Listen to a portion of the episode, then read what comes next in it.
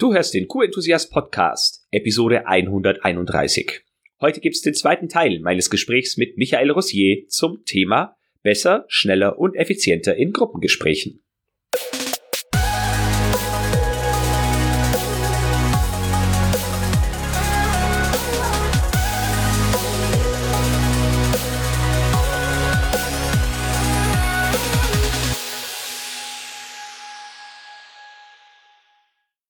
Ein enthusiastisches Hallo und willkommen zur 131. Podcast-Episode. Ich bin Florian Frankl und heute setzen wir das Gespräch mit Michael Rossier fort.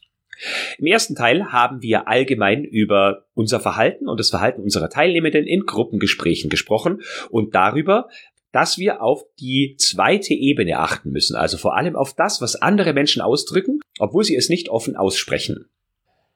Ich habe aus diesem Gespräch sehr viel für mich mitgenommen, das ich in meiner täglichen Praxis umsetzen kann. Zum Beispiel, wenn ich mal wieder in einem Meeting bin, in dem ich persönlich nicht so viel sagen kann, da werde ich ganz besonders darauf achten, was andere Menschen mit ihrer Körpersprache, mit ihrem Gesichtsausdruck und so weiter ausdrücken, obwohl sie es nicht offen sagen. Und vielleicht gibt es den ein oder anderen Punkt, an dem ich hier auch korrigierend und, naja, in, für die Gruppe verbessernd eingreifen kann. Doch jetzt geht's zum zweiten Teil wo wir über, ja sagen wir eher Qualitätsmanagement relevante Themen sprechen. Zum Beispiel Kunde gibt uns ein Maßnahmenpaket und du als Qualitätsmanagerin oder Qualitätsmanager darfst das Ganze dann intern in Anführungsstrichen verkaufen oder durchboxen oder welche Begriffe du dafür verwenden möchtest. Es geht auch außerdem darum, warum Michael Rossier empfiehlt, sich aktiv in einem Berufsverband zu engagieren. Viel Spaß mit Teil 2 des Interviews mit Michael Rossier ein, ein paar, ich glaube zwei oder drei Kapitel äh, später, ne, nach dieser Geschichte mit der zweiten Ebene, äh, fällt ein Satz, dass wir dazu neigen, äußere Zeichen bei anderen Menschen überzubewerten. Sagt es nicht genau das Gegenteil dessen aus, worüber wir jetzt gerade gesprochen haben, dass ich es genau wahrnehmen muss? Ähm, also, wenn ein, wenn ein Mensch eine komische Meinung vertritt, dann neigen wir dazu zu sagen, dass er ein Idiot, der ist blöd, naja, von dem habe ich nichts anderes erwartet. Das sind nun mal, der ist nun mal so. Also wir, wir, wir verbinden das, wir bringen es in Verbindung mit seiner Person. Dass da etwas dahinter stehen kann, was diesen Menschen an diesem Tag in dieser Situation verändern kann, das negieren wir oft. Das, und es gibt diesen, es gibt diesen berühmten Versuch. Also stell dir zehn Leute auf einem Fitnesstrainer vor und die haben so einen Fitnesstrainer, der sie richtig schlaucht, der sie so anfeuert und so, also richtig unsympathisch. Und danach werden die gefragt, oh nee, das ist ja ein Ekelpaket, furchtbar der Typ, kann man nicht aushalten. Und im zweiten Versuch macht das Gleiche wieder. Und vorher sagt der, bevor er die Bewertungen haben will, sagt der Versuchsleiter, seitdem der diese Prüfung hat, nächste Woche ist der wie ausgewechselt. Und dieser kleine Satz genügt, um die Bewertung anders werden zu lassen. Wenn ich weiß, jemand ist gerade in Scheidung, wenn ich weiß, jemand hat gerade rasende Kopfschmerzen, wenn ich weiß, jemand, dem läuft das ganze Projekt gerade den Bach runter, dann bewerte ich das, was er sagt, anders. Das tun wir aber oft nicht, weil wir immer denken, das gehört zu dem, der ist halt so. Nein, es gibt ein paar äußere Einflüsse, die das beeinflussen und die negieren wir oft. Und manchmal, manchmal ist das wirklich wichtig, das zu tun. Ja, ich habe eine Scheidung hinter mir, das wünsche ich niemandem. Und wenn ich einen Mitarbeiter hätte, der Entscheidung, der hätte Narrenfreiheit. Ja, und wenn er ein Alkoholiker ist, muss man sich um ihn kümmern. Aber man darf das, was er sagt, eben, muss man anders bewerten. Das ist eine andere Situation. Und das finde ich eben auch wichtig. Hat gerade einen furchtbaren Stress, ist in der Abteilung was los. Da muss ich einen anderen Maßstab anlegen. Und das tun wir oft nicht, weil wir sagen, Moment mal, um meine Befindlichkeit kümmert sich auch niemand. Ist mir egal, was der private, private Probleme hat. Nee, das sollte man tun. Also es geht darum, dass ich die, die Lebensgeschichte, die Situation, die jemand hat, eben auch mit einbeziehe und das nicht alles auf seinen Charakter und seine Art schiebe, weil der nun mal so ist. Nein, der ist nun mal nicht so, sondern der ist gerade im Moment in einer schwierigen Situation. Mhm. Das macht ja meinen Arbeitsalltag dann schon um ein Vielfaches, sagen wir mal zumindest, komplizierter, wenn ich mich jetzt auch noch damit beschäftigen muss, wie es anderen Menschen geht. Also ich sag mal, Qualitätsmanager, die sind überall in der Firma so ein bisschen unterwegs und äh, dann ist da mal die Qualität nicht passend und da macht man ein, ein internes Audit und stellt fest, da sind Sachen im Argen oder der Kunde sagt es uns. Wir übermitteln jetzt oft in solchen Gesprächen oder Präsentationen negative Botschaften. Wir kritisieren andere, wir geben ein äh, nicht ganz so gut äh, formuliertes, sachliches Feedback, nutzen vielleicht noch die schreckliche Sandwich-Methode. Ähm, wie, wie verbessere ich sowas denn, wenn ich weiß, meine Botschaft kommt negativ an und ich soll sie nicht relativieren und runterspielen? Wie, wie, wie mache ich sowas denn? Also da sind jetzt zwei Fragen drin. Machen wir mal die erste Frage. Äh, Frauen kommen oft zu mir und sagen, Herr Rossier, mit Ihnen könnte ich nicht verheiratet sein. Ich sage, warum das denn? Ja, was Sie alles hören, was Sie alles sehen. Okay, sag ich, machen wir mal ein Beispiel. Wir beide gehen in ein Restaurant, es ist nur noch ein Tisch frei. Es ist ziemlich voll. Wir sind, haben lange rumgesucht, wir sind froh, etwas zu haben, wir setzen uns hin. Ich bin froh, dass ich sitze. Aber der Tisch ist direkt vor der Toilette. Die Frau bemerkt das, der Mann bemerkt das natürlicherweise nicht. So. Ich würde jetzt im Gesicht der Frau sehen, dass sie hier nicht sein will. Ich würde sagen, Schatz, was guckst du so komisch? Dann würde ich sagen, ich, wir sitzen vor der Toilette. Dann würde ich sagen, sollen wir gar nicht erst was bestellen? Nee, sagt ihr, mache ich nicht sein. Und wir stehen auf und es passiert gar nichts. Ein durchschnittlicher Mann klappt die Karte auf, guckt nicht in die Augen seiner Frau und bestellt was. Und nach zehn Minuten sagt er, Schatz, was ist denn los? Und sie sagt, du bemerkst wieder mal. Und dann sagt er, pass mal auf, Schatz, jetzt haben wir bestellt. Jetzt habe ich mein Bier halb getrunken. Jetzt gehen wir nicht mehr woanders hin und der Abend ist im Eimer. Das heißt, dieses Aufmerksamsein, das kostet Zeit, das kostet Arbeit und das kostet Aufmerksamkeit. Aber es ist einfacher danach. Es klappt besser. Ja? Warum, warum macht im Qualitätsmanagement, warum braucht der Typ so lange mit dem, mit der Qualitätskontrolle? Wenn ich verstehe, dass zweimal seine Mittel verunreinigt worden sind, zweimal sein Produkt verunreinigt und er hat einen riesen Anschiss vom Chef bekommen, obwohl er nichts dafür kann. Jetzt kontrolliert er alles 20 Mal und wenn du jetzt mit dem redest, dass er schneller arbeiten muss, da redet ihr völlig aneinander vorbei. Ja, das heißt, du sagst immer, sie müssen schneller arbeiten und er sagt ja, ja, ja. Dabei geht's nur darum, er will nicht wieder einen ungerechtfertigten Anschiss bekommen. Das heißt, wenn ich weiß, warum Menschen so reagieren, wenn ich einen Moment Energie investiere, warum sie gerade jetzt so sind, wie sie sind und eventuell auch nachfrage, ist alles, was danach kommt, viel leichter. Ja, soll ich mit Schatzi, die auf dem Sofa sitzt, sagen, nein, ich habe nichts? Soll ich das auf sich beruhen lassen? Das explodiert doch. Anstatt mich neben Schatzi zu setzen und sagen, du musst nicht darüber reden, aber du hast irgendwas. Möchtest du jetzt darüber reden oder später? Später! Und wenn sie dann abends in meine Armbeuge liegt beim Glas Rotwein, ich sage, Schatzi, weißt du, dass das heute ziemlich gemein war? Dann sagt sie, echt? Ja? Also, das ist mehr Arbeit, klar. Aber im Endeffekt spart es dir Zeit, weil du weißt, was los ist. Und gerade in der Qualitätskontrolle kann ich niemanden gebrauchen, der gerade, wo der Sohn gerade mit einer Krebsbehandlung im Krankenhaus liegt, wo die Frau sich gerade trennen will, wo er gerade den 100.000 äh, Euro Mercedes zu Schrott gefahren hat und jetzt soll der auf Qualitätskontrolle achten. Nee, an dem Tag muss man ihn vielleicht mal austauschen, weil der mit seinen Gedanken woanders ist. Ja. Ist es clever, das vorher schon zu durchdenken, bevor man mit Schatzi am Tisch sitzt und halt vielleicht schon, bevor man sich hinsetzt, solche äußeren Einflüsse zu, wie sagt man, vorherzusehen? Also welche Dinge können jetzt passieren, wenn ich dem Mitarbeiter dieses und jenes Feedback gebe oder dem Abteilungsleiter dieses und jenes Feedback? Nein. Oder springe ich da rein und gucke, wie sie reagieren?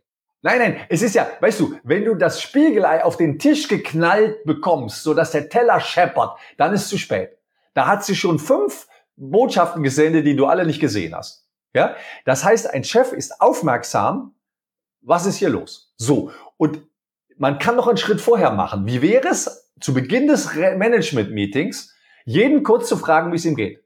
Und zwar nicht, äh, wenn, wenn es nichts zu sagen gibt, dann gibt es dieses Stichwort Bingo. Bingo heißt, die anderen haben es schon gesagt. Ja, aber er könnte auch sagen, Leute, in meiner Abteilung ist gerade sehr schwierig. Ja, eine Lehrerin, die ihrer Grundschullehrer, äh, Grundschulklasse vorher sagt, liebe Kinder, ähm, ich habe heute wahnsinnige Kopfschmerzen, ich habe Migräne. Ich sag euch das nur schon vorher, weil wahrscheinlich werde ich heute nicht so sein wie sonst. Werden die Kinder netter sein, freundlicher sein oder werden sie unfreundlicher sein? Was glaubst du? Kommt es drauf an? Wie, in der Grundschulklasse, die Kindern ist das egal, dann sind sie wahrscheinlich. Nein, das ist nicht egal. Die sind ganz liebevoll und freundlich. Echt? Die streicheln ihre Lehrerin, die sind leise, die machen an dem Tag keinen Blödsinn.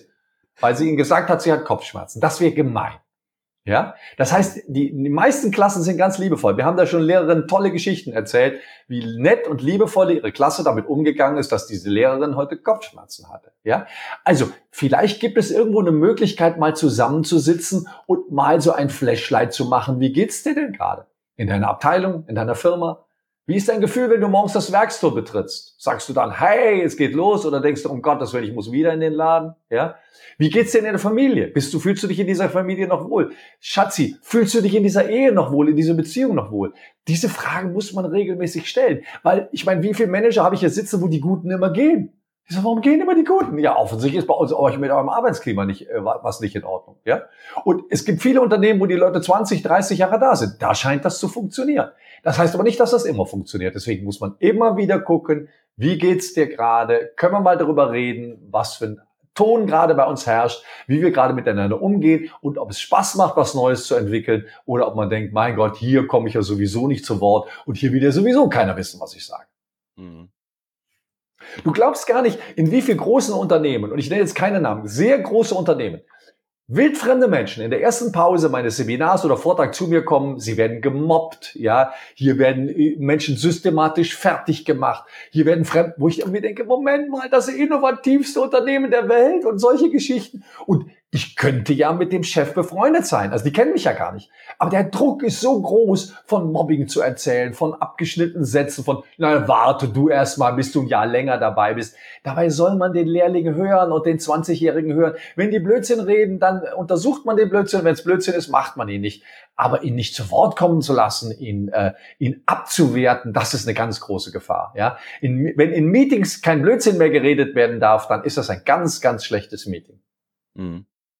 Also Botschaft an, an uns, also mich doppelt als Führungskraft und als äh, Mensch im Qualitätsmanagement, ein offenes Ohr und Auge zu haben auf das, wie es in der Umwelt gerade so läuft, welche Gefühle da vorherrschen, welche Stimmungslagen das es da gibt. Ja, und lass die Leute doch ruhig mal einen blöden Vorschlag machen. Es passiert doch nichts.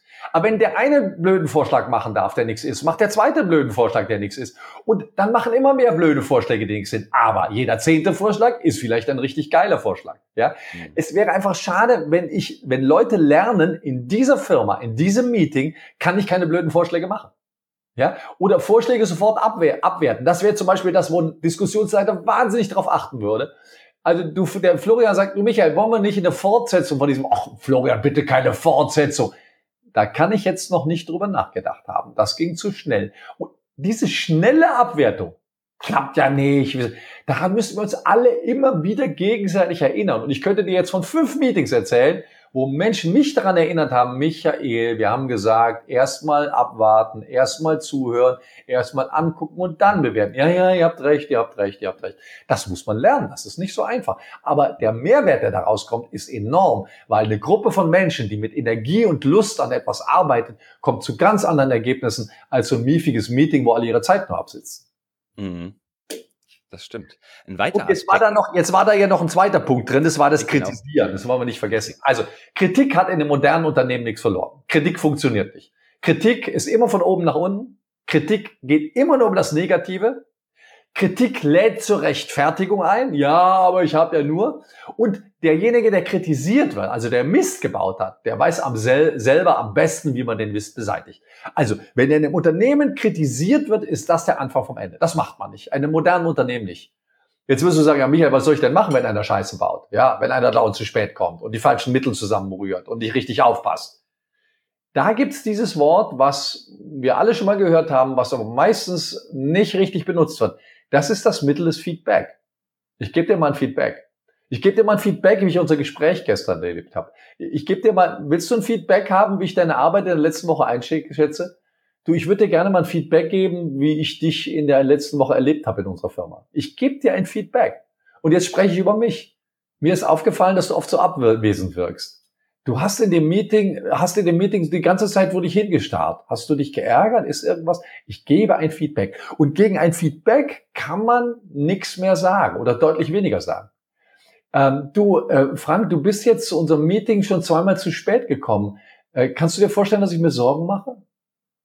Da kannst du jetzt nicht sagen, ich bin gar nicht. Du machst dir Sorgen, warum machst du dir Sorgen? Ich mache mir Sorgen um unsere Meetingkultur. Wenn du jetzt zu spät kommst, dann kommt der Rüdiger zu spät, dann kommt der Gerd zu spät und irgendwann fangen wir an, wenn wir wollen. Und jetzt kannst du das lösen? Weißt du, was da ist? Wenn du jetzt sagst, ja, der Bus war zu spät. Okay, aber den Bus hast du einmal verpasst. Den hast du schon zweimal verpasst. Warum passt du zweimal den Bus?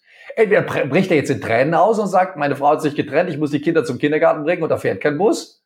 Dann kommt er zehn Minuten zu spät und wir setzen das Meeting nicht um acht an, sondern um zehn nach acht. Oder er hat nicht begriffen, wie wichtig mir das ist. Und das erkläre ich ihm jetzt. Mhm. Ich möchte, dass du weißt, dass ich darauf achte, wer hier kommt. Und du kannst mich Korinthenkacker nennen, wie immer. Mir macht das Sorgen, mir bedeutet das was. Das ist ein Feedback. Und ein gutes Feedback ist eine Bitte um Hilfe.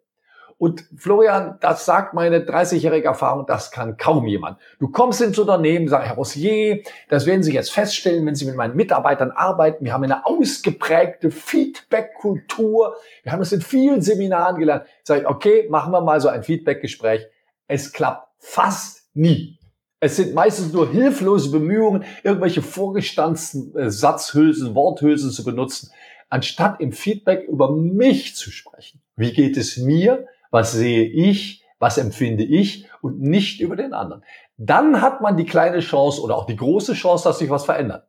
Wenn ich sage, du Florian, du kommst jetzt schon das vierte Mal zu spät. Ach Michael, das wird ja wohl. Und jetzt haben wir ein Streitgespräch und das können wir nicht gebrauchen. Ja, also kritisieren funktioniert nicht. Man sollte es gegen Feedback ersetzen. Und wenn man das Feedback auf den Kern zurückführt, dann ist es eine Bitte um Hilfe, mit diesem Problem nicht länger belästigt, beschäftigt zu werden, was auch immer.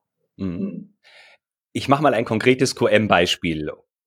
Und stell dir vor, der Kunde hat uns besucht, der war beim Audit äh, bei uns und hat Feststellungen getroffen. Sag mal, der hat jetzt 20 Feststellungen und sagt, hier, hier funktioniert was nicht, dort muss es verändert werden und und und. Das ist ja kein Feedback, sondern das ist ja Kritik, beziehungsweise es sind Ansprüche, Anforderungen, die der Kunde an uns hat. Jetzt kann ich als der Qualitätsmanager, der äh, ein Meeting einberuft und sagt, wir müssen uns drüber unterhalten, wer macht was bis wann, Kunde hat dieses und jenes an Rückmeldung gegeben, dann kann ich ja nicht sagen, liebe Leute, ich habe den Eindruck, der hat recht und ich brauche bitte eure Unterstützung, dass wir das hin. Das kommt ja irgendwie komisch rüber, oder nicht? Also gucken wir uns die zwei, zwei Phasen. Die erste Phase ist, du bekommst die Kritik vom Kunden. Der Kunde darf kritisieren, der hat ja kein Kommunikationsseminar gemacht. So, wenn der Kunde mich kritisiert, habe ich einen großen Block, einen fetten Stift, je wichtiger, großer Block, fetter Stift. Und ich schreibe alles mit, was der Kunde sagt. Aha, das war nicht in Ordnung, das war nicht in Ordnung, das war auch nicht in Ordnung. Meinten Sie nur bei der ersten Lieferung oder bei der zweiten auch bei der Ich schreibe das alles genau mit und ich sage nichts. Ich schreibe nur mit, was der Kunde sagt. Der Kunde soll sehen, ich nehme ihn total ernst. Wenn der jetzt fertig ist, sage ich, Kunde, war das alles? Jetzt sitzen wir gerade so schön hier, ich habe mir 15 Punkte aufgeschrieben, gibt es noch einen Punkt? Sagt er, lass mich überlegen. Ach ja, da ist noch, da kommt noch ein 16. dazu. Wunderbar. Nächster Schritt ist, ich sage Danke. Lieber Kunde, ich weiß das sehr zu schätzen, dass Sie das sagen. Weil ein Kunde, der dich kritisiert, will Kunde bleiben. Nur ein Kunde, der sagt, alles in Ordnung mit der Lieferung, aber eine neue kriegen Sie nicht der will nicht mehr, der ist verloren. Aber einer, der 20 Punkte kritisiert oder 16, der will Kunde bleiben. Und ich nehme das Ganze und ich bedanke mich, lieber Kunde, wenn Sie wieder was haben, rufen Sie mich sofort an, sagen Sie Bescheid, warten Sie nicht bis es 16 Punkte, ich habe immer ein offenes Ohr, ich gebe Ihnen eine Hotline, wie auch immer. Und jetzt wird der Kunde zu seiner Frau sagen, na, die sind mit einer Kritik aber super umgegangen, toll, wunderbar, ich habe das Produkt verbessert. Gut, wenn das immer so ist, dann muss man jetzt irgendwann darüber nachdenken, aber die haben die 16 Punkte bekommen. Jetzt gehst du in dein Management mit den 16 Punkten und sagst, Leute, hier sind die 16 Punkte an der Wand, lasst uns das besprechen. Nicht, Leute, das ist wichtig, das, ist das wissen die alle, dass ein wichtiger Kunde ist, das wissen die, dass es nicht passieren darf. Ich will jetzt erst wissen, warum. Nehmen wir mal den Extremfall. Du machst jetzt Druck. Also, das darf nicht mehr passieren, das geht nicht mehr, das ist. Jetzt kriegst du nicht raus, warum es passiert ist. Also was weiß ich, da hat einer, äh, hat einer, eine Kollegin hat mit dem Kollegen rumgeknutscht und der dritte Kollege hat es bemerkt und von daher war an dem Tag so durch den Wind, dass er die ganzen, äh, ganzen Teile einer Substanz falsch zusammengemischt hat. Das wird er dir jetzt nicht sagen. Der weiß, dass das, in, dass das nicht sein darf. Der weiß, dass es, aber er wird es dir nicht sagen, weil wenn du allerdings sagst, Leute, ich verstehe es nicht. Wir haben doch, wir haben doch Kriterien, wir haben doch bestimmte Mechanismen, aber die scheinen nicht funktioniert zu haben. Habt ihr eine Ahnung, warum nicht? Und jetzt könnte es sein, dass einer sagt, ja, das war ich. Ich weiß warum. Es wird nicht wieder vorkommen, aber okay, Florian, du weißt warum? Ja. Brauchst du Hilfe? Nein. Okay, alles klar. Jetzt ist in den meisten Fällen alles erledigt. Ich würde wissen wollen, warum der Florian die Qualität des Produktes nicht so abgeliefert hat, wie das war. War der Druck zu groß? Hat der zu wenig Geld? Arbeitet der am Anschlag? Vielleicht arbeitet er jede Nacht bis halb elf. Da kann nichts bei rumkommen. Ja? In einem modernen Unternehmen haben die eine Stechuhr, damit nicht jeder, damit jeder nicht mehr als 40 Stunden die Woche arbeitet. Fertig. Vielleicht ist es da anders. Dann muss ich dem helfen. Aber dazu muss er mir die Wahrheit sagen. Und das sagt er nicht, wenn ich Druck aufbaue. Ich möchte erst mal wissen, was los ist. So. Und wenn ich dann feststelle, der war lieber in der Kneipe als in der Firma. Jetzt fange ich mit dem Druck an. Aber erst, wenn ich weiß, was los ist. Und das muss ich erst rauskriegen. Und wenn ich mit ganz viel Druck da reingehe, das darf nicht mehr passieren, das sind wir uns schuldig, wir sind eine gute Firma, dann machen die alle zu und man kriegt nichts mehr raus. Und zwar nicht nur in diesem Meeting, sondern in allen Meetings in der Zukunft. Und das ist Gift für das Produkt und für die Qualität von dem Produkt. Ich will wissen, warum ist das passiert. Und wenn ich das weiß, dann kommen die Maßnahmen. Das war wunderschön greifbar, Michael, danke. Und das ist auch die Abgrenzung zur bloßen Schuldzuweisung, weil das ist auch oft ein Fehler, der passiert, dass man wirklich den, nur den Schuldigen sucht und dann gar nicht mehr danach guckt, warum ist es passiert, wie können wir es vermeiden, sondern man ist froh, wenn man den identifiziert hat, der in Anführungsstrichen dann halt die Schuld trägt. Also da sagst du was sehr Wichtiges, wenn wir dieses, diese Schuldfrage, wenn wir uns mal, wenn wir damit mal aufhören würden, einen Schuldigen zu suchen, Nein, es geht darum, die Mechanismen zu verbessern. Einen Fehler macht man einmal. Gut, dass er passiert ist, dann können wir, ja, dann können wir fürs nächste Mal vorbereiten. Dann können wir gucken, was passiert. Ja, also sagen wir mal, nehmen wir mal jetzt diese diese Covid-19-Krise. Ja, ähm, ich habe ich habe drei Kreuzzeichen gemacht, dass es in einer Lebensphase von mir passiert, wo ich damit umgehen kann. Jetzt wäre ich dann für die Zukunft vorbereitet. Gibt es Online-Kurse, gibt es Kameras, gibt es alles, was man machen kann. Aber man lernt aus jedem Fehler. Äh, wenn der Fehler zweimal passiert, dann ist vielleicht jemand an der falschen Stelle und dann muss man darüber reden. Aber aus jedem Fehler kann man wunderbar lernen, wenn man das wirklich sich zur Aufgabe macht und wenn man nicht rumschimpft. Ja, und diese Schuldfrage ist, wenn ich jemanden als den Schuldigen darstelle, also dann wird jeder vermeiden, ich war es nicht, ich war es nicht, ich war es nicht. Man kriegt nie raus, was passiert. Und die Wahrscheinlichkeit, dass derselbe Fehler im Qualitätsmanagement nochmal passiert, ist verhältnismäßig hoch. Ja, das stimmt. Da kann ich ein Lied davon singen. So, ich würde sagen, wir biegen jetzt mal langsam in die Zielgeraden unseres Gesprächs ein und äh, relativ weit äh, in dem Buch sprichst du noch über ähm, Streitgespräche, unfaire Taktiken und Fallen und so. Und äh, bei den unfairen Taktiken äh, hast du als Oberkapitel genannt ähm, Unterbrechungen, Übertreibungen, Reizthemen ansprechen, Reizwörter benutzen und wiederholen. Welche von diesen Dingen fallen dir ganz genau und Schubladen auch noch äh, fallen dir ganz, äh, ganz häufig auf und äh, warum sollte man das nicht nutzen, wenn es doch vielleicht zu einer schnelleren Entscheidung oder zum schneller zum Ziel führt? Weil wenn du es einmal benutzt, dann ist ja die Falle bekannt. Dann kann man das nochmal. Also wenn du jedes Mal, nehmen wir an, du hast, äh, du hast, deine Frau hat ein Handarbeitsgeschäft eröffnet und dieses Handarbeitsgeschäft ist pleite gegangen. Und jedes Mal, wenn du jetzt ein neues, eine neue große Investition vorschlägst, sage ich, naja, Florian, wie das bei dir mit den Investitionen so klappt, das haben wir ja bei deiner Frau gesehen. Ja, ähm, das kannst du jetzt nicht zwei oder dreimal machen. Das nächste Mal bist du ja vorbereitet. Das nächste Mal, wenn der jetzt schon wieder von dem Handarbeitsgeschäft meiner Frau, dann fällt mir darauf etwas ein. Ganz davon abgesehen, dass der andere dann ziemlich albern, äh, ziemlich albern wirkt, wenn die gleiche Taktik äh, öfter passiert. Aber es gibt auch subtilere Taktiken. Also wenn ich jetzt zum Beispiel sage, Florian, ähm, das Produkt, was ihr herstellt, das ist ja im Bereich der Nahrungsmittel. Kannst du garantieren, dass jeder Kunde mit diesem Nahrungsmittel zu 100 Prozent zufrieden ist? Dann nee. weißt du nicht, was du sagst. Nee. Ja. Jetzt sage ich, sage ich, Florian Frankel kann Kundenzufriedenheit nicht garantieren. Jetzt denkst du, scheiße, äh, das, äh, das wollte ich eigentlich gar nicht sagen. Aber ein, ein, also, sag mal, ein gewiefter Journalist entlockt dir jetzt dieses Statement, nimmt den Firmennamen und sagt, Firmenname kann Kundenzufriedenheit nicht garantieren. Dabei hast du was ganz Einfaches gemacht. Du hast auf eine Frage eine klare, ehrliche Antwort gegeben. Aber das ist eben ein Trick. Und auf den Trick fällt man, wenn man gut ist, nicht herein. Mhm. Das heißt, diese Frage, kannst du garantieren, dass jeder Kunde zufrieden ist? Ja, kann ich garantieren. Nein, kann ich nicht garantieren. Das ist eine Falle. Egal, wie man das beantwortet. Wenn du jetzt sagst ja, dann habe ich einen einzigen Kunden, dem es nicht geschmeckt hat. Wenn ich sage nein, dann äh, kriegst du diese Schlagzeile. Das ist ein Double Bind. Das ist eine Zwickmühle. Und man enttarnt die Taktik. Ja, ähm, kann es sein, dass du mir diese Frage jetzt nur stellst, weil du ja genau weißt, dass ich darauf keine Antwort geben kann? Michael, warum stellst du mir jetzt eine garantieren das Frage? Du weißt doch ganz genau, dass man diese Fragen nicht beantworten kann. Ja? Also Herr Steinmeier oder Herr Steinbrück oder Frau Merkel, die würden ganz souverän mit solchen Dingen umgehen, weil sie diese Fallen kennen. Ja? Mhm. Wenn Sohnemann das Zimmer aufräumt, weil er auf die Party gehen will, dann sagt ein kluger Vater, pass mal auf, mein Lieber.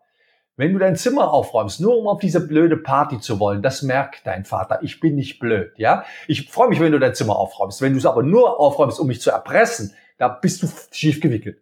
Jetzt sagt der Sohn zu seinem Freund, scheiße, der Alte hat's gemerkt. Ja? Also ein Trick, den ich anwende, weil, weil, ich, weil ich was anderes damit will, dann kann man diesen Trick enttarnen. Ja. Auch diese Provokation. Ja, wunderbar, dann ist in dieser Firma also ja, warum provozierst du mich jetzt? Also, sobald ich eine Taktik enttarne, kann man diese Taktik nicht mehr anwenden. Auch wenn einer in die Ecke, in die Ecke gerückt wird und dann wieder anfängt mit dem Gegenschlag, dann kann man auch, ich weiß, Florian, du wirst gleich von unserem Projekt A, B erzählen, wenn ich C vorschlage, um zu erklären, dass C nicht funktionieren kann, weil A und B nicht funktioniert haben. Jetzt ist es deutlich schwerer für dich von A und B zu erzählen, weil ich ja vorher gesagt habe, du wirst gleich von A und B erzählen, um mir C mal nicht zu machen. Also ich heble die Technik aus und wenn ich so ein paar Techniken kenne, dann ist es deutlich leichter, die aufzuhebeln, als wenn ich noch nie eine Ahnung gehabt habe, wie man Menschen mit Sprache manipulieren kann. Ja. Okay, also keine unfairen Tricks anwenden, weil sie auch leicht zu enttarnen sind. Da habe ich ja, genau. ein gutes Beispiel. Ich war mal bei einem Krisenkommunikationstraining und äh, ging, ging vom Milchwirtschaftlichen Verband aus. Also Milch ist ja äh, und äh, Massentierhaltung ist ja immer so ein Reizthema. Und da haben wir auch so ein Kameratraining gehabt und da wurde gefragt, ähm, Herr Frankel, Sie arbeiten ja für Firma XY und sind da in dieser und jener Position tätig und so. Wie stehen Sie dazu, dass Sie den armen Kälbchen die Milch wegnehmen? Genau. Und da wusste ich auch nicht, was ich dazu sagen soll. Also, wie, wie soll man das vernünftig beantworten, ohne dass man in irgendwelches oder gleich mehrere Fettnäpfchen gleichzeitig tritt? Indem man sagt, wissen Sie, das ist doch jetzt eine Frage, wo Sie keine sachliche Antwort haben. Sie wollen mich gerade herausfordern. Sie wollen mich als den, als den Fechter gegen die armen Kälbchen. Ja, und wenn das Kälbchen auf der anderen Seite steht, kann ich nur verlieren. Also da wollen Sie doch nichts über Milchwirtschaft wissen, sondern Sie haben eine vorgefertigte Meinung und hoffen jetzt, dass ich in die Falle tappe. Kann das sein? Jetzt sieht der Journalist aber blöd aus. Der hat seine journalistische Sorgfaltspflicht verletzt. Der hat keine ehrlichen Fragen gestellt. Der ist voreingenommen, ja. Und das sage ich ihm. Hören Sie mal, mit dem Kälbchen werde ich nicht konkurrieren, weil da verliere ich. Ist Ihnen das klar? Genau. Und damit ist, habe ich es auf die Metaebene geholt und brauche das nicht mehr zu beantworten. Vielleicht mache ich auch einen Witz, wenn es häufiger kommt, ja, weil, sagen wir mal, diese Frage habe ich schon mal gehört mit dem Kälchen, der die Milch wegnimmt, ja, äh, kann man machen. Es gibt auch Menschen, die gehen erstmal ernsthaft darauf ein und sagen, kein Kälbchen soll dursten müssen. Das ist ganz wichtig, auch für meine Firma, ja. Und wir investieren viel Geld für Kälbchen, die ihre aber manchmal ist noch ein bisschen Milch übrig und die sammeln wir dann ein. Ja, also äh, da muss man dann, das wäre dann schon die zweite Stufe. Aber die erste Stufe ist, warum machen Sie das? Warum, warum stellen Sie mir so eine Frage, die ja keine Wissensfrage ist? Sie wollen ja dafür mir nichts wissen, sondern Sie wollen mich ein bisschen herausfordern, provozieren, wie auch immer. Haben Sie schlechte Erfahrungen mit der Milchwirtschaft gemacht? Sind Sie jemand, der an Wochenende an Demos teilnimmt, keine Milch und Milch ist schädlich? Oder woher kommt das? Und jetzt ist der Journalist ziemlich in der Drucksituation, wie er da rauskommen soll. Und das Schöne ist, die zweite Provokation wird der lassen, weil der hat gerade gelernt, oh, mit dem Frankel kann ich so nicht reden, ja, weil der ist mir über in diesen Dingen und er wird sich auf ein ernsthafteres Gespräch einlassen und nicht mehr da uns solche Fallen aufstellen. Ja, und das kann ja, ich aber nur, wenn ich vorher mir Gedanken darüber gemacht habe, wie ich äh, bei sowas reagiere. Naja, grundsätzlich, sobald dir was komisch vorkommt, musst du einfach sagen, mir kommt da was komisch vor. Irgendwas an der Frage sagen, also sagen wir mal, dass ich den Kälbchen die Milch wegnehme, was für eine absurde Vorstellung, habe ich noch nie drüber nachgedacht. Also Ihre Frage ist mir echt neu, weil sowas hat mich echt noch niemand gefragt. Und jetzt schaffst du ein bisschen Zeit, um, um damit umzugehen. Ja, also das kann man schon lernen. Man kann schon lernen, in solchen Situationen umzugehen. Ich gebe da noch ein anderes Beispiel. Ich frage dich jetzt, Herr Frankel, Sie haben ja Mitarbeiterverantwortung. Wie gehen Sie denn mit Ihren Untergebenen um? Neun von zehn meiner Manager finden das Wort Untergebene nicht. Die sagen, ja gut, ja, ich bin der Teamplayer. Nein, wenn ich das Wort Untergebene als akzeptiere, dann brauche ich nicht viel über Teamplayer erzählen. Ja? Aber die meisten sind so beflissen, die Antwort zu geben, dass sie nicht merken, dass da was versteckt ist. Ja? Oder Herr Frankel, Ihre Firma ist ein wirklicher Saftladen. Und Sie sagen, Herr Rossier, das verbitte ich mir, wir sind kein Saftladen. Habe ich eine herrliche Schlagzeile. Wir sind kein Saftladen. Ja? Also, das ist so einfach. Und diese Tricks, sagen wir mal, im fortgeschrittenen Stadium, die sollte man dann schon ein bisschen kennen. Äh, manchmal reicht zu sagen, ich fühle mich unwohl bei der Frage, irgendwas stimmt da nicht. Ich tue mich wahnsinnig schwer, die zu beantworten, weil irgendwas ist mit der Frage nicht in Ordnung. Und in der zweiten Abteilung kennt man sich dann mit diesen Tricks aus und mit diesen Fallen aus und kann entsprechend reagieren. Ja, da bin ich ja froh, dass ich kein äh, nicht so oft von irgendwelchen Medien zu irgendwas befragt werde. Ja, aber ein Pressesprecher kriegt regelmäßig Trainings und auch ein CEO kriegt einen Tag vor dem Interview im günstigsten Fall nochmal ein Training, um ihn an diese Fallen zu erinnern, weil das ist ein bisschen schwer. Und sagen wir mal, je, je, je gewiefter der Journalist ist, jemand von Monitor ist sicher, äh, sicher gewiefter als jemand vom Münchner Wochenblatt, ja. Das muss ja, man ein bisschen Unterschied machen. Aber wenn Monitor kommt, sollte man sich vorher trainieren lassen. Mhm. Das ist auf jeden Fall hilfreich. Ähm, wir haben jetzt schon gehört in der vergangenen Stunde, wir sprechen tatsächlich schon eine Stunde, drei Minuten miteinander, ähm, dass du sehr viel Erfahrung in diesem Bereich hast und du hast über 2000 Seminare geleitet. Gibt es da vielleicht ein oder zwei bemerkenswerte Geschichten, die du mit uns teilen könntest, die du nie vergessen wirst in diesen Seminaren? Äh, oh, da gibt's viele. Ja, also wichtig ist, dass Menschen manchmal mir nicht so genau sagen, was sie Probleme am Ende, äh, am Anfang haben. Also zum Beispiel eine Redephobie und am Ende total erstaunt sind, äh, dass das geklappt hat. Wo sie sagen, ROC, ich wollte es am Anfang nicht sagen, ich habe eine totale Redephobie. Ich sage mal, Redephobie, Sie haben doch gerade fünf Minuten geredet. Ja, sagte Wahnsinn, ich bin von mir selber ganz begeistert. Ja, oder ich habe ein Seminar, in dem ein Kommunikationstrainer teilnimmt. Wir machen eine Übung und er sagt, Herr Rosier, ähm, äh, und die waren mit der Übung sehr schnell fertig. Und dann sagt der Herr Rosier, äh, das weiß ich, wie man das macht. Ich bin Kommunikationstrainer. Bop, bop, bop, äh, ich weiß, wie das alles geht. Dann sage ich, aber Sie haben jetzt mit Ihrer Gruppe eine bestimmte Reihenfolge festgelegt. Wer würde Ihnen denn folgen mit dieser Reihenfolge? Also wer wäre denn von Ihrer Gruppe damit einverstanden? Und von 15 Leuten melden sich zwei, unter anderem er. Also einer würde ihm oh. folgen, die anderen nicht. Und der kam am Ende des Seminars und sagt, Michael, ab heute kann ich meine Seminare nicht mehr so halten, wie ich sie gehalten habe. Da ist jetzt was passiert mit mir. Und das hat mich wahnsinnig gefreut, weil ich irgendwie denke, wow, da ist was aufgegangen. Ja. Aber auch Menschen, die, die mich erinnern an meine Sprüche. Ah, Michael, das Sternsystem. Ah, Michael, die Rabattmarken. Ah, Michael, dieses äh, Feedback anstatt kritisiert. Das erste, was sie mir zurufen, wenn sie mich wiedersehen, das ist immer ein schöner Moment, weil ich merke, das ist irgendwie auf fruchtbaren Boden gefallen. Das ist irgendwie, hat funktioniert. Oder was weiß ich, wo ein Mann zu mir sagt, Herr Rosier, wenn ich jetzt nach Hause komme, kriege ich raus, warum meine Frau nicht nach Mallorca will. Ich rede seit Jahren auf sie ein, aber ich weiß eigentlich gar nicht richtig, warum. Und das möchte ich jetzt wissen. Ich sage, das ist mein Anfang. Ja, vielleicht ist das, was Ihre Frau gegen Mallorca hat, ja etwas, was Sie lösen können. Ja, sagt er, das kriege ich raus. Und manchmal kriege ich da noch eine Mail, wo mir derjenige dann erzählt, was es ist. Und manchmal ist es ganz läppisch. Super, vielen Dank dafür. Ja, vielleicht ist die Frau mit ihrem ersten Freund da gewesen und mag daran nicht mehr erinnert werden, oder? Ja. Weiß, manchmal ist es ganz läppische Dinge und dann fahren sie nach Ibiza oder es ist zu lösen, dass sie dann doch nach äh, Mallorca fahren. Erstmal rauskriegen und dann den zweiten Schritt gehen. Ja, und meistens macht man den zweiten vor dem ersten und findet nie raus, warum. Ja, genau. Ja. Du, äh, als allerletzte Frage habe ich jetzt noch äh, eine Sache, die überhaupt nichts mit Sprechen zu tun hat. und zwar ist mir vor kurzem aufgefallen, dass du äh, auf LinkedIn habe ich ein Jubiläum von dir gesehen und zwar 29 Jahre äh, German Speakers Association. Habe ich das richtig gesehen? Ja, das hast du richtig gesehen, aber das war ein, das war ein Fehler von Facebook. Jetzt fragt man sich, können Computer den Fehler machen? Ähm, das war ein Fehleintrag. Der rechnet ja nur ein Algorithmus. Also ich bin tatsächlich seit 2008 bin ich Vizepräsident der German Speakers Association, also eines Rednerverbandes. Aber es ist weder ein Firmenjubiläum noch ist es so lange. Also es gibt zwei Möglichkeiten. Entweder habe ich mal einen Tippfehler gemacht, als ich das da eingetragen habe, oder der Computer hat sich vertan. Die Wahrscheinlichkeit ist größer, dass ich mich vertan habe und dass ich nicht wusste, wie ich vielleicht eine ehrenamtliche Tätigkeit eintragen kann und habe dann Firma oder Institution eingetragen, aber es ist eine ehrenamtliche Tätigkeit. Ich war mein Leben lang selbstständig. Ich war in meinem Leben sechs Wochen angestellt und das war auch vorher schon klar, dass es nur sechs Wochen werden wird. Also ich habe kein Firmenjubiläum und 29 Jahre schon gar nicht.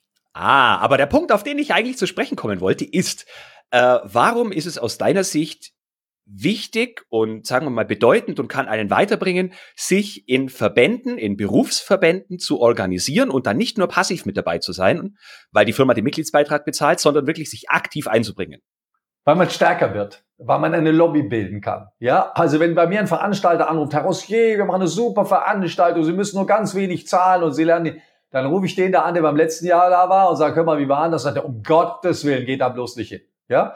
Oder wenn eine Firma mich anfragt, dann frage ich den, der das letzte Jahr war, voller Preis oder halber Preis, sagt er voller Preis. Ja? Also, ich kann die Kollegen fragen.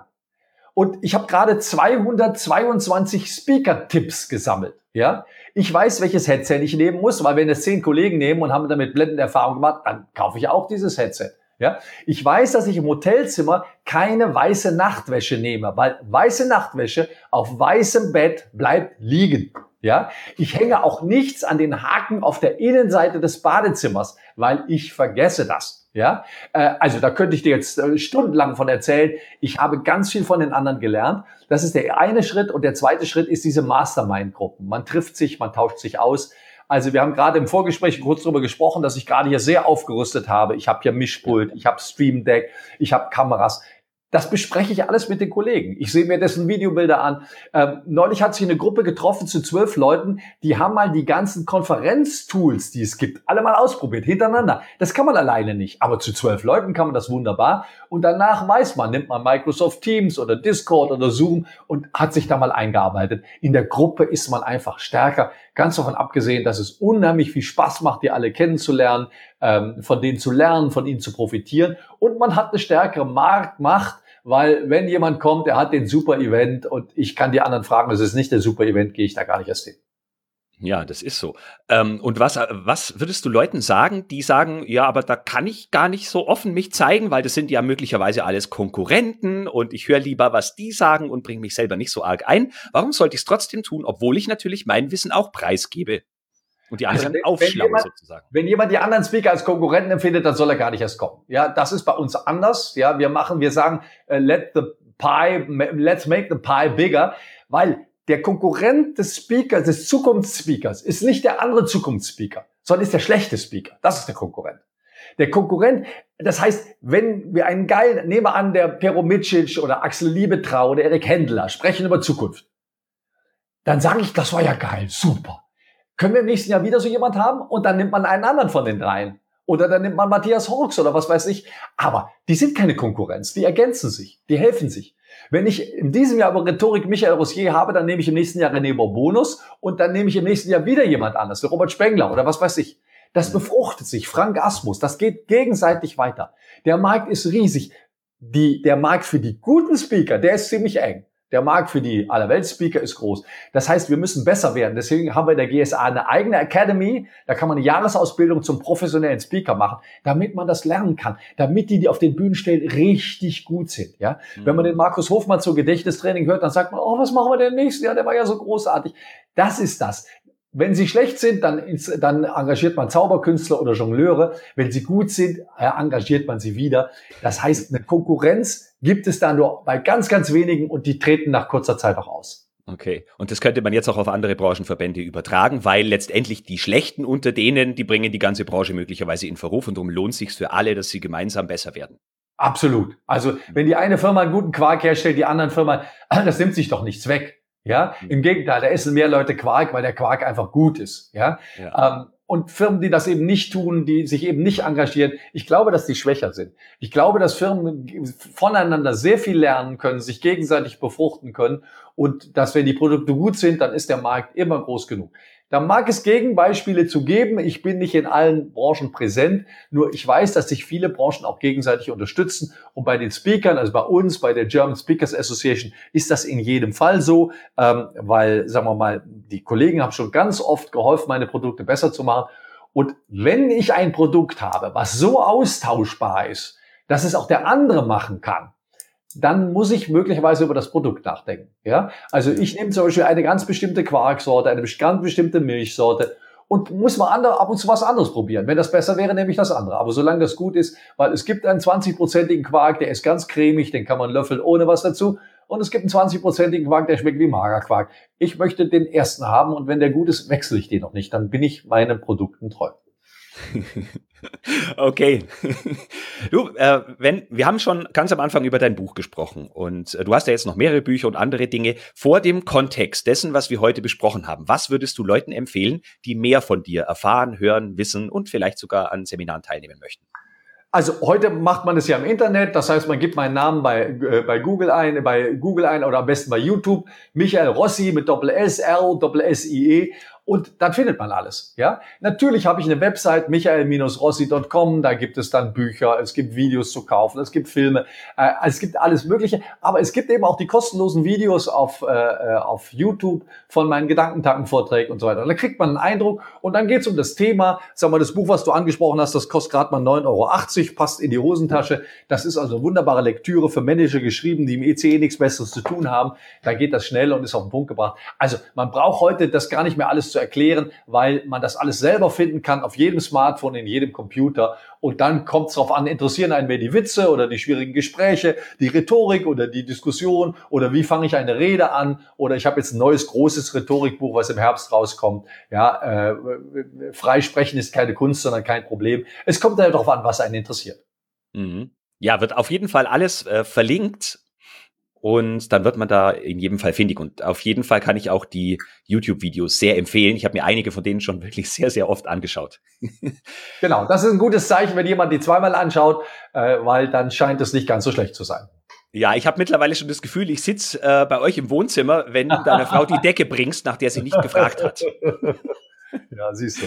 Das höre ich schon mal häufiger und das ist das moderne Marketinginstrument auch, ja. Ich habe, sagen wir mal, wer mal die Bosch-Werbung gesehen hat, like a Bosch, ja, also angelehnt an like a Boss, like a Bosch. Das ist so gut, das spiele ich meiner ganzen Familie vor, obwohl wir mit Bosch zunächst mal nichts zu tun haben, außer dass wir einen Staubsauger haben. Aber die Werbung ist so gut. Das heißt, wenn so Filme im Internet wirklich gut sind, wenn die viel geguckt sind, dann haben die auch eine große Breitenwirkung und man macht Produkte, macht, macht Werbung für ein Produkt, die man sonst teuer bezahlen müsste. Man muss den Film machen, aber man muss sich um die Verbreitung nicht kümmern, wenn die Werbung gut ist. Ja, das ist wohl richtig. Das ist auch ein super Schlusswort. Lieber Michael, ich danke dir herzlich für unser Gespräch und für die vielen Tipps, die du uns gegeben hast. Florian, es hat Spaß gemacht. Gerne wieder. Mir auch. Ich wünsche dir was. Bis bald. Tschüss. Ciao. Das war der zweite Teil des Gesprächs mit Michael Roussier. Wenn du mehr über Michael wissen möchtest, dann findest du alles über ihn und um ihn und von ihm auf michael-roussier.com. Ganz besonders ans Herz legen möchte ich dir den Menüpunkt Mediathek, denn dort findest du unter anderem Videos von den Vorträgen, die Michael auf der Gedankentankenbühne gehalten hat.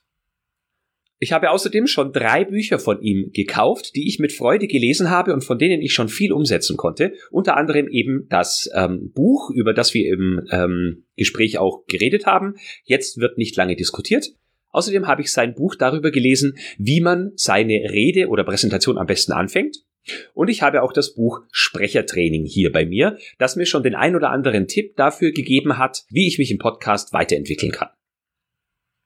So, das war's dann auch für heute. Herzlichen Dank fürs Zuhören. Ich hoffe, du bist auch in Episode 132 wieder mit von der Partie. Ich schicke dir enthusiastische Grüße und denk immer daran, Qualität braucht kluge Köpfe. So wie dich.